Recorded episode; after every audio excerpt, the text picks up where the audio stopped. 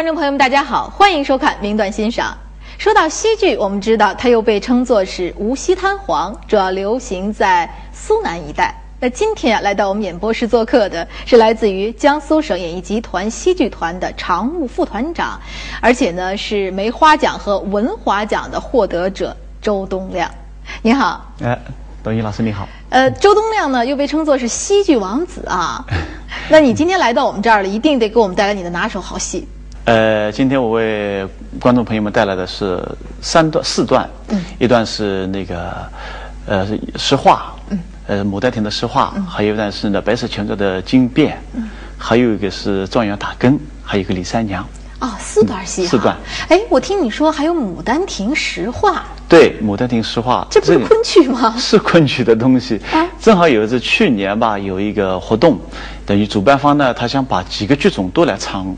昆曲这个《牡丹亭》，就是用我们地方戏的各个剧种的来唱这个《牡丹亭》。呃，正好轮到我呢，是《牡丹亭》的诗画。嗯。那么我就用诗画这一段呢，用我们戏剧的这曲调来体现这个牡这个诗画。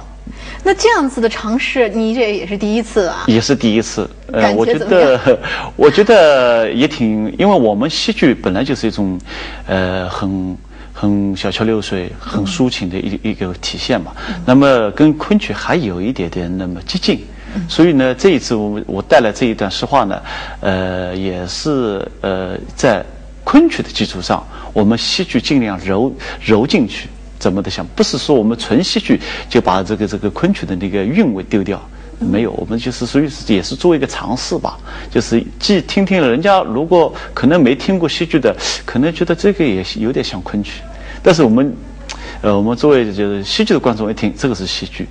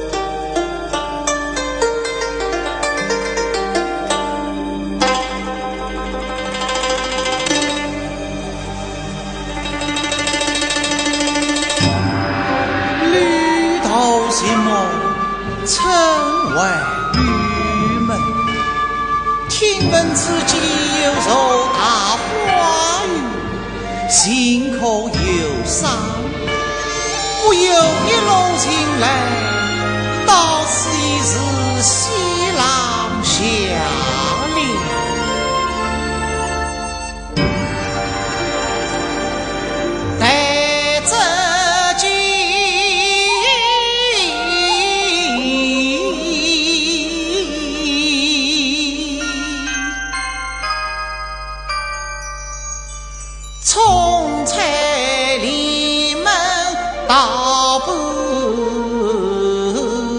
家，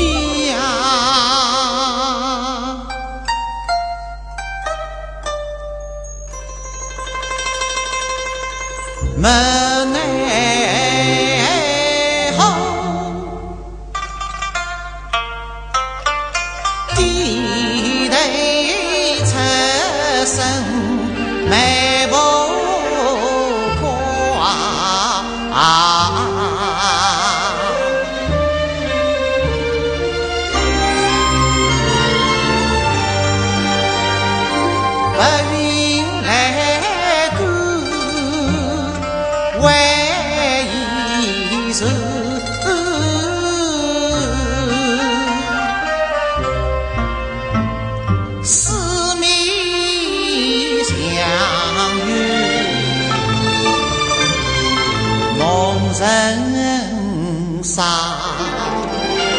想当年有人说真。